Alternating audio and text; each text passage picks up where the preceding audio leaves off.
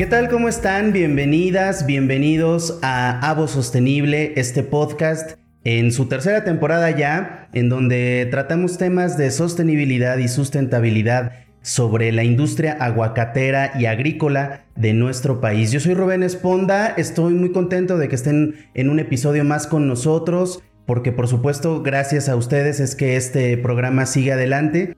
Y bueno, seguramente ustedes estarán de acuerdo, lo que nos, gusta mucho de, cada episodio son los temas y la manera que, los abordan eh, nuestros expertos y el día de hoy no va a ser la excepción. El día de hoy tenemos un tema del que poco se habla aparentemente, pero que es fundamental y que es crucial. Vivimos en un mundo que evoluciona constantemente en todos los sentidos y por supuesto que eh, los temas de sostenibilidad, de exportación, de normativas en la industria agrícola, pues no es la excepción. Y vamos a hablar de eso el día de hoy. Eh, hablaremos eh, de cómo se está transformando la industria alimentaria global. Hablaremos de las personas que trabajan día a día en este tema, de las industrias, de las empresas y cómo se han transformado, cómo se han adaptado para poder tener una exportación correcta, una exportación que vaya de acuerdo a los términos que deben ser en, el ambiente y en el, rubro de la sostenibilidad. Y para eso, bueno, pues tenemos una experta como en cada episodio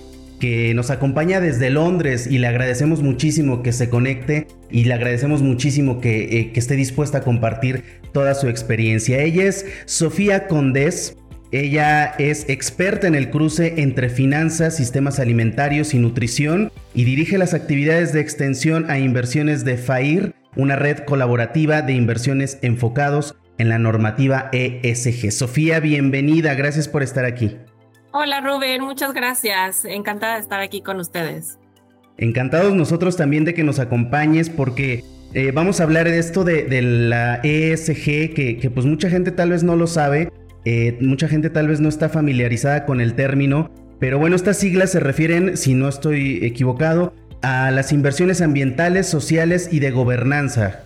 Entonces, bueno, ¿cómo, vamos a hablar de, cómo estas normativas eh, pues nos impactan a las industrias que quieren exportar aguacate a Europa, a otros países. Pero antes de eso me gustaría que nos platiques, porque sé que tú has tenido también participación en la iniciativa privada, así como en organizaciones que, que no tienen fines de lucro. Y bueno, pensaríamos que son distintos rubros, distintos ámbitos, pero tú has sabido estar y, equilibrar esta vida profesional entre ambos rubros. Me gustaría saber cómo fue tu transición desde la inversión convencional, por decirle de alguna manera, hasta la intersección entre inversiones, los sistemas alimentarios, la nutrición, el medio ambiente. ¿Cómo llegaste hasta donde estás profesionalmente?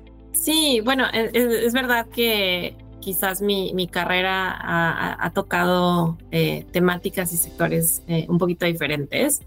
Eh, quizás empezando antes de mi, vida profesional, yo estudié eh, Relaciones Internacionales y Economía del Desarrollo porque desde chica tenía curiosidad por entender cuáles eran estos grandes retos a nivel global que necesitan colaboración de muchos actores, ¿no? Para poder superarse. Y en estos estudios también entendí que los gobiernos ah, y las organizaciones sin fines de lucro tienen un papel muy importante pero sin la colaboración con el sector privado y el sector financiero es muy difícil afrontar la magnitud de retos como el cambio climático, la desigualdad de género, la pobreza, ¿no? O sea, retos muy, muy grandes. Entonces, cuando yo entré a trabajar eh, en finanzas de mercado, fue más bien para entender cómo funciona el mundo financiero y para ser parte de ese mundo no necesariamente para quedarme en el mundo de las finanzas convencionales, sino para utilizarlo como una herramienta para afrontar estos retos importantes. Em, y, bueno, también, o sea, quizás el punto más importante es que en mis casi 15 años de carrera profesional he entendido que las finanzas son una herramienta y como la mayoría de las herramientas se pueden utilizar de manera positiva o de manera negativa, ¿no? Y en mi trabajo eh, con la organización FAIR, la intención es utilizar al sector financiero como una herramienta para generar cambios positivos en el sector agroalimentario, que es un sector tan importante y que está al cruce de, muchas de estas problemáticas muy grandes y muy complejas. Claro. Y a ver, eh, tú, tú, te dedicas a, esto que nos platicas y, has ido de, un sector a otro. Eh, hablábamos hace, bueno, en la presentación mencionaba yo esto de, las, EGS, ¿no? Eh, la ESG, perdón. Me gustaría que nos explicaras de manera muy breve, muy, muy concisa, a qué se refieren, cómo son, qué son y, y cómo impactan en las empresas que están produciendo eh, algo que quieren mandar a otros países. Sí, entonces los criterios ESG, que es como por, las siglas en inglés, Environmental Social Governance, que también se llaman en, en español, a veces se les refiere a criterios ASG, ambientales, sociales y de gobernanza, abarcan diversos campos, tales como, por ejemplo, las emisiones de, carbono, eh, el impacto que las empresas tienen en, la, en temas ambientales, por ejemplo, en la biodiversidad, los derechos laborales y la buena gobernanza. Estos criterios se han convertido en una base fundamental de las inversiones sostenibles. Entonces, quizás no podemos hablar de los criterios eh, ASG sin hablar de, las inversiones sostenibles, ¿no? ¿Qué quiere decir la inversión, invertir de manera sostenible? Eso significa incluir aspectos extrafinancieros en la toma de decisiones de inversión, es decir, muchos de estos factores ASG, ya sea de manera conjunta o de manera separada. Y este tipo de inversión se manifiesta de diversas formas, desde, por ejemplo, antiguamente empezó por manifestarse con exclusiones éticas. Eh, por ejemplo, yo no invierto en este tipo de empresas que tengan esas prácticas o que, eh, que estén vendiendo este tipo de productos, armamento, este, tabaco, etcétera. Hasta ahora es mucho más integrándolos de manera mucho más completa en la manera en la que se construyen ciertas eh, estrategias de inversión o ciertos portafolios de inversión. Por ejemplo, hay portafolios de inversión que seleccionan a las empresas que son mejores en, la, en, como en su integración de estos criterios, que se llama best in class, ¿no? Para poder, por ejemplo, maximizar esos beneficios extrafinancieros y reducir riesgos. Eh, entonces tienen un impacto muy importante, ¿no? En el sector empresarial, porque si los inversionistas les están este, dando relevancia y peso, quiere decir que como empresa no solo tienen importancia para como tu, tu, la manera en la que te ven tus, tus potenciales inversionistas, pero también están teniendo cada vez más importancia para los consumidores, ¿no? Entonces, básicamente están marcando la pauta de los criterios que se están volviendo esenciales para cualquier empresa que está o levantando capital o que tiene accionistas y también en todas las relaciones que tienen las empresas con las instituciones financieras. Y, digo, tal vez suene una pregunta un poco obvia, pero ¿quién determina esos criterios o, quién, los, quién los actualiza, quién los cambia, quién los va modificando conforme vamos teniendo otras necesidades en términos de sostenibilidad? Sí, o sea, hay varias, varias organizaciones que, que le han dedicado eh, bastante atención a este tipo de criterios. Por ejemplo, la organización que se llama Principles for Responsible Investment, que está también basada aquí en Londres, que es una organización que un poco reúne a, la mayoría de los inversores en temáticas generales y que le ha dedicado bastante tiempo a enmarcar cuáles son ese tipo de criterios y cómo los pueden integrar los inversionistas en su toma de decisiones en cualquier sector, ¿no? O sea, de manera muy general, como un poco a nivel macro. Después hay organizaciones específicas que se enfocan en, sectores específicos, como la organización para la que yo trabajo, que le muestra a los inversionistas cuáles son esos criterios que son prioridad en, el en un sector específico, en este caso en el sector agroalimentario. Porque claro, depende de la industria en la que trabajas, eh, esos, esos criterios cambian, ¿no? Por ejemplo, si trabajas en, en la industria eh, de, por ejemplo, de, no sé, de, de, petróleo, pues quizás tu criterio más importante son las emisiones, ¿no? Cómo reducir esas emisiones. Si trabajas en una industria como el sector agroalimentario, hay, un, hay criterios que están mucho, muy relacionados al uso de tierra, al cambio de suelo, por ejemplo, a criterios como la deforestación, que son mucho más relevantes que, que en otras industrias. Y también hay algunas organizaciones que están ayudando a las empresas a entender cuáles son el tipo de información que ellos tienen que compartir eh, con, sus, ah, con sus accionistas y con sus potenciales inversores. Hablabas tú ahorita de, la organización en la que trabajas, ¿no? En, FAIR. Eh, ¿Podrías explicarnos un poco cuál es tu papel ahí? ¿Qué es lo que tú haces exactamente? Y, cómo es tu relación o la relación de la organización con estos inversionistas, también un poco ellos del otro lado, qué papel juegan, cómo reciben estos criterios, ¿no? Eh, ¿Ha sido complicado, no? Un poquito de, lo que haces tú en, FAIR. Sí, claro que sí. Entonces, bueno, primero describir un poco lo que hace FAIR, ¿no? Eh, FAIR es una organización sin fines de lucro y, y como, como lo mencioné, fue creada para tratar de guiar a los inversionistas eh, a entender la complejidad del sector agroalimentario y a usar su influencia para construir un sector agroalimentario más sostenible que pueda alimentar al mundo sin destruir el planeta, ¿no? Entonces, tenemos una red de inversores eh, con la cual contamos más de, más de 400 miembros que de manera conjunta tienen 70 mil billones de activos colectivos, o sea, 70 en inglés es 70 trillones, ¿no? De activos colectivos. Entonces, nuestros miembros son, por ejemplo, los más grandes bancos este, del mundo, fondos de pensión, también gestores de activos de, todas las tallas. Fuimos lanzados hace siete años con esa misión y dentro de mi papel, lo que yo hago es, lo que mi equipo hace, es nos estamos encargando de explicarle a nuestros miembros, que ya son miembros de FAIR, que son gestionarios de, de activos, por qué es importante dedicarle tiempo y atención a los riesgos y oportunidades en el sector agroalimentario. Y también asegurarnos de que los inversores que todavía no son miembros de FAIR entiendan cómo los podemos ayudar a guiarlos en entender cuáles son las prioridades eh, en el sector agroalimentario y que ellos puedan eh, usar nuestras herramientas, nuestros estudios para integrar estos riesgos y oportunidades en su toma de decisión.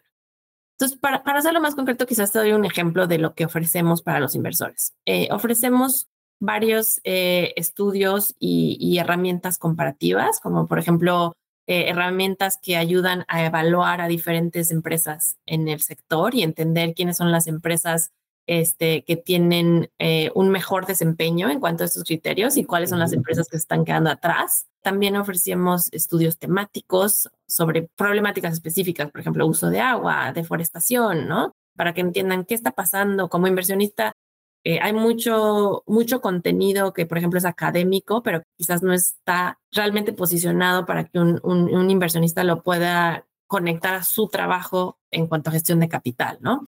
Y también es otra labor importante que hacemos es generamos, facilitamos iniciativas colaborativas donde los inversores se unen y utilizan su influencia colectiva para interactuar directamente con las empresas que son de las cuales son accionistas o de las cuales tienen en las cuales tienen interés y para animar a esas empresas a adaptar mejores prácticas. Entonces, por ejemplo, una iniciativa eh, colaborativa que tenemos que es para reducir las emisiones del sector, que incluye a, a miembros de, por ejemplo, con como Walmart, o sea, es más como mirando a las empresas que están cerca del consumidor, ¿no? A muchos de los grandes supermercados del mundo. Entonces los inversionistas se unen y nosotros facilitamos ese diálogo entre esos grandes inversores y una empresa como Walmart. ¿Y, ellos, eh, cómo los notas tú? ¿Reciben bien estas... Eh, porque entiendo que de alguna manera ustedes son la guía, ¿no? Para que ellos también puedan invertir de una mejor manera, eh, no solamente en lo económico, sino en el tema ambiental. Pero ellos sí hacen caso, han sido renuentes o, o justo recurren a ustedes porque ya de entrada quieren hacerlo de otra manera, ¿no? Para ayudar al medio ambiente. Sí, bueno, y también creo que creo que vale, vale la pena eh, eh, entender que las inversiones sostenibles no juegan únicamente el papel de ayudar al medio ambiente.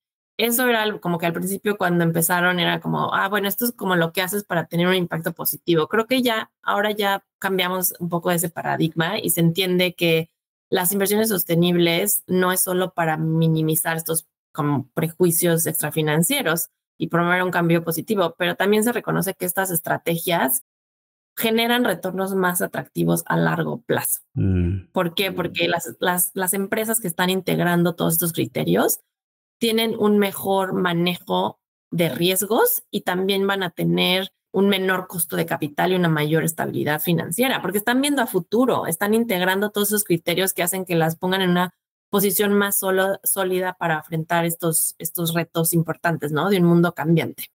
Pero bueno, regresando a, tu pregunta, el nivel de concientización de los inversores sobre los riesgos eh, y oportunidades en el sector agroalimentario, cuando la inversión sostenible despegó como estrategia, eh, los inversores empezaron por las industrias quizás como más obvias y consolidadas, ¿no? Por ejemplo, eh, la, industria del sector, bueno, el sector energético, el sector del transporte. Sin embargo, en los últimos, diría, tres a cinco años, los inversores cada vez están más interesados en el sector agroalimentario, ya que reconocen que este sector eh, es esencial para los objetivos climáticos, o sea, todo lo que hemos acordado en el Acuerdo de París, y, también porque es, porque es un sector que está experimentando grandes cambios, ¿no? Es cierta disrupción.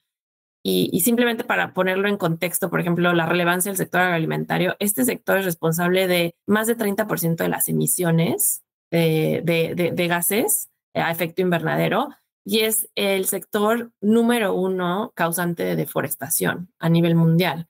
Entonces, cada vez eh, los inversionistas entienden que si quieren realmente ser, hacer inversiones sostenibles en este sector, tienen que dedicarle mucho más atención.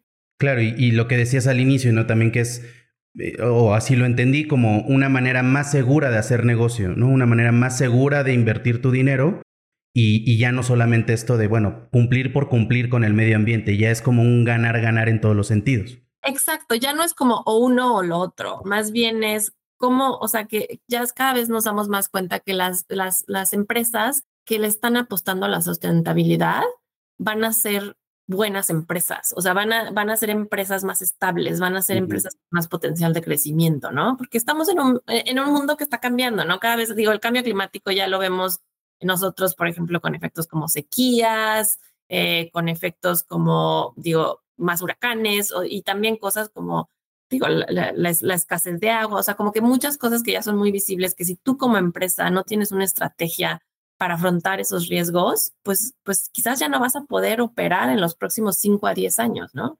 Claro. Oye, y, me gustaría también abordar un poco el tema de las exportaciones, ¿no? Eh, lo, decía yo al inicio, el tema de, mandar productos a Europa y de mandar eh, lo que se, produce específicamente, bueno, nosotros eh, en el término, en el ambiente del aguacate, pero ¿cómo ves ese tema? ¿Cómo influyen estas normativas eh, a la hora de exportar productos a Europa? ¿Qué, qué tanto influyen y, si cambian de un continente a otro también? ¿O es algo mundial y, y es parejo para todos? Sí, pues mira, ese tema de, de lo que está pasando en, Europa con, con, respecto a estas normativas es bien importante porque hay varias normativas de reporte em, ASG en, en diferentes regiones del mundo, pero donde hemos visto más avances es en el contexto de la Unión Europea. Ah, y en el contexto de la Unión Europea, creo que eh, los dos como avances más importantes es la taxonomía de la Unión Europea, que, que, ha sido un proceso de los últimos dos años, que básicamente esta taxonomía eh, define cuáles son las actividades económicas que pueden considerarse sostenibles desde el punto de vista medioambiental y social. Y luego también las regulaciones, este, que son la regulación bueno, se llama eh, la, Directiva Europea de, Reportes de, de, Sostenibilidad, que se llama CSRD en inglés, ¿no? Las siglas, que exige a las empresas que informen sobre cuáles son sus resultados en materia de sustentabilidad en relación con la taxonomía de la Unión Europea. Y esta directiva eh, de, europea de reportes de sustentabilidad son muy relevantes no solo para las empresas basadas en Europa, pero también para las empresas que tienen cada vez una actividad más sustancial en Europa, o sea, que generan facturación anual que viene de Europa. Entonces, es, ¿qué, quiere decir? Que aunque esta, tu empresa no pertenezca eh, a la Unión Europea, no esté basada en la Unión Europea, si tienes una actividad sustancial en la Unión Europea, estas, estas regulaciones y estas normativas tienen un impacto.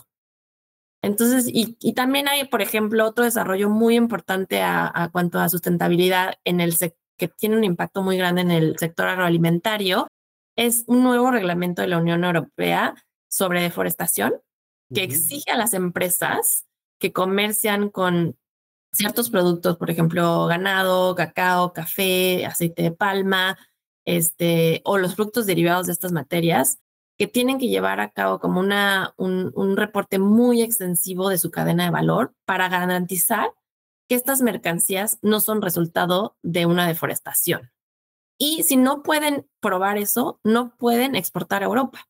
Entonces, el aguacate todavía no está incluido dentro de este tipo de, de, actividades, pero es muy posible que esta apenas se acaba de lanzar este, el año pasado y se, se, aplicará a partir del el próximo año, pero es muy posible que conforme este reglamento como que se va construyendo y refinando, pueda incluir, por ejemplo, al aguacate, lo cual quiere decir que si tú quieres exportar aguacates a Europa y no has hecho ese trabajo de tener realmente mucha visibilidad sobre tu cadena de valor para garantizar que no estás contribuyendo a actividades de deforestación, ya no vas a poder exportar a Europa.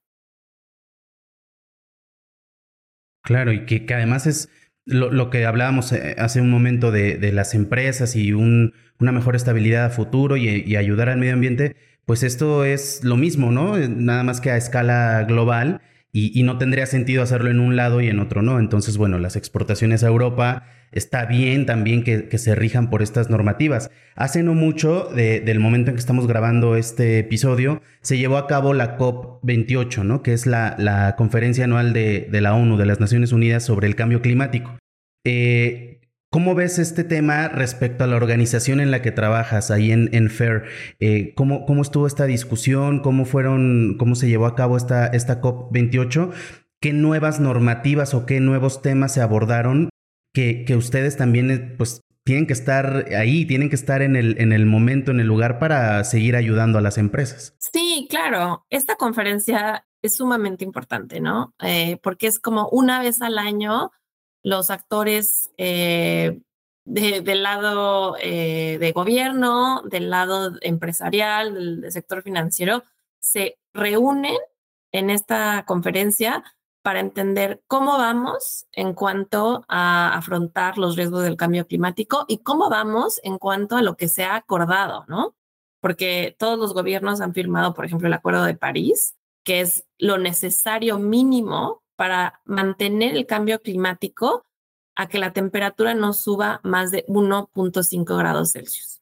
Se sabe que si sube más de 1.5 grados Celsius, las consecuencias son catastróficas. Entonces, eso ya se acordó en 2015 y este, esta conferencia fue un poco, fue la primera vez desde el 2015 en donde se hacía como que un, estado de cuentas de cómo vamos, ¿no?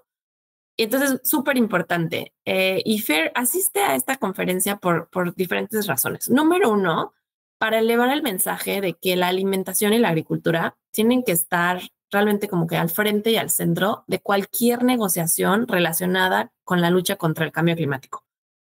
No, ¿por qué? Porque este sector contribuye al cambio climático, también está muy expuesto al cambio climático al mismo tiempo es el único sector que puede secuestrar carbono de manera natural. Entonces, realmente no podemos hablar de cambio climático sin hablar del papel del sector agroalimentario. Luego, número dos, ¿por qué nos unimos a esta conferencia? Porque tratamos de como que convocar estas conversaciones entre inversionistas, responsables políticos y empresas para establecer medidas más ambiciosas en el sector agroalimentario en consonancia con los acuerdos de París, ¿no? Entonces, ¿cómo hay cosas de colaboración que tienen que pasar entre todas estas partes interesadas y nosotros tratábamos de facilitar algunas de esas conversaciones.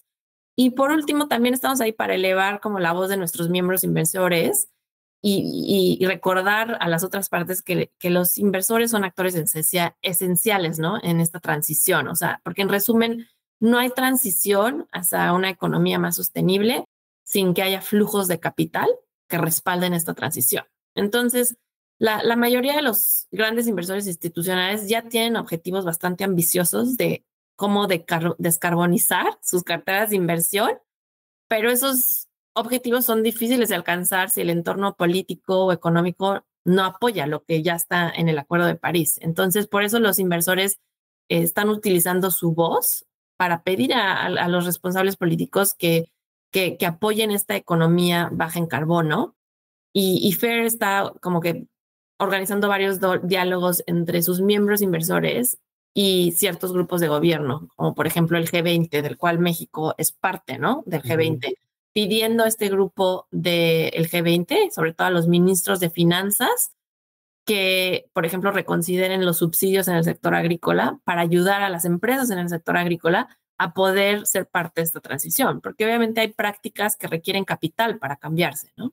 Claro, y, lo hemos hablado en, varios episodios de este programa, e, incluso en los que son muy particulares respecto al aguacate y en los que son como este un poquito más abiertos, que al final del día eh, es un trabajo en equipo. Al final del día no, o sea, necesitamos de los productores, de la sociedad, de los gobiernos, de las empresas, de las organizaciones, eh, vaya, no, no, no se puede hacer solo en un sector, no lo podemos hacer solo unos poquitos, porque al final, pues es algo que, nos afecta a todos y que necesitamos de todos.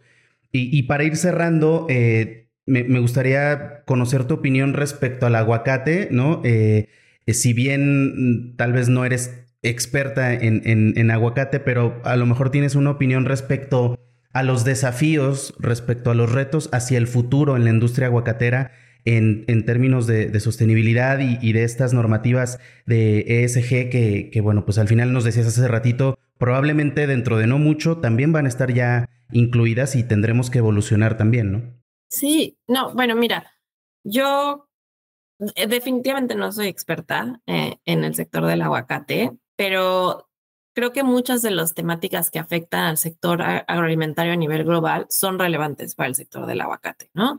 Creo que por un lado, eh, el aguacate tiene una gran ventaja, que es que es una, o sea, el aguacate en sí es, es un producto altamente saludable, que tiene un potencial de crecimiento eh, y un lugar muy importante a nivel nutricional. Entonces es una enorme ventaja comparada contra otros productos que quizás son los más nocivos para la salud, ¿no?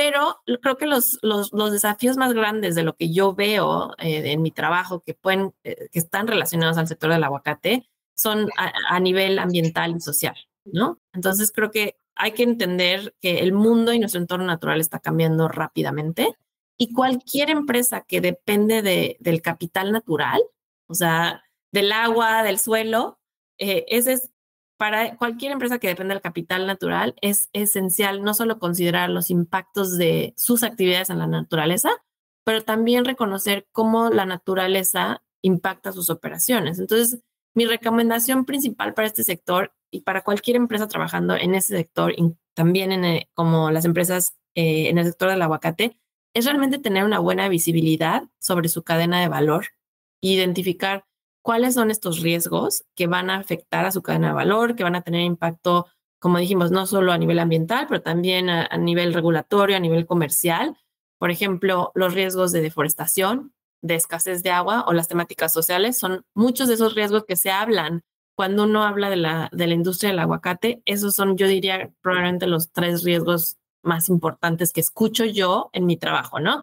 Ah, es que se utiliza mucha agua y qué va a pasar si hay sequía ay, es que cómo sabemos que no proviene de la deforestación, o cuáles son las temáticas sociales, desplazamientos, etcétera, que van a afectar este sector. Entonces, si tú como empresa no tienes una visibilidad clara de cómo estas temáticas van a afectarte no solamente hoy, sino en los próximos 10 o 20 años, y no puedes generar un plan de acción para desactivar esas potenciales bombas, ¿no? Y mostrarle a tus inversionistas que tu negocio tiene ese plan de acción, vas a encontrarte en una desventaja comparado con otras empresas que sí han hecho ese trabajo. Entonces, mi, quizás mi sugerencia sería, empieza mejor pronto que tarde, porque el mundo está cambiando, va a afectar tus operaciones y es mejor que tengas estrategias de cómo manejar esos riesgos. Y también eso se va a volver una oportunidad comercial para ti. Si tú le puedes probar a tus inversores, a tus clientes, que tú tienes un mejor manejo de estos riesgos ambientales, sociales y de gobernanza, vas a estar en una posición mucho más sólida. Claro, y lo pueden hacer con organizaciones como FAIR, que, que lo decías tú, sin fines de lucro y al final del día, pues es trabajo en equipo y todos salen beneficiados. Exactamente, exactamente. Entonces sí, sí los animaría a que, a que se unan a organizaciones que están haciendo trabajo. También hay organizaciones que están haciendo trabajo eh, en, en, América Latina o más en el sector de la, del aguacate y que consideren cómo pueden usar estos criterios eh, ASG, implementarlos como una gran oportunidad. Claro que sí, sin duda, así tiene que ser. Y bueno, pues ya con esto llegamos al final de este episodio. Sofía Condés, te agradezco muchísimo que hayas estado aquí. Eh, ella es experta en el cruce entre finanzas, sistemas alimentarios y nutrición y además dirige las actividades de extensión a inversores en FAIR, que es una red, una organización sin fines de lucro que, que colabora con inversores enfocados en estas normativas que nos platicó, las ASG o las ESG. En, inglés, por sus siglas en inglés. Sofía, muchísimas gracias por conectarte desde Londres, te agradecemos muchísimo y ojalá que no sea la primera vez que estás por acá. No, gracias a ti Rubén, un placer platicar contigo. Igualmente, muchísimas gracias. Gracias también a la gente que nos vio, que nos escuchó. Eh, bueno, pues creo que quedó clarísimo en este, en este episodio de Avo Sostenible el tema de estas normativas, la forma en que tenemos que adaptarnos las empresas, los productores, en este caso en particular del aguacate, para tener una inversión más estable, como lo decía Sofía, a largo plazo, empresas más estables, empresas y, financiamientos mucho más seguros y por supuesto ayudar al medio ambiente en términos de sostenibilidad. Muchísimas gracias por estar en este episodio, yo soy Rubén Esponda y los esperamos en el próximo episodio de Avo Sostenible. Hasta la próxima.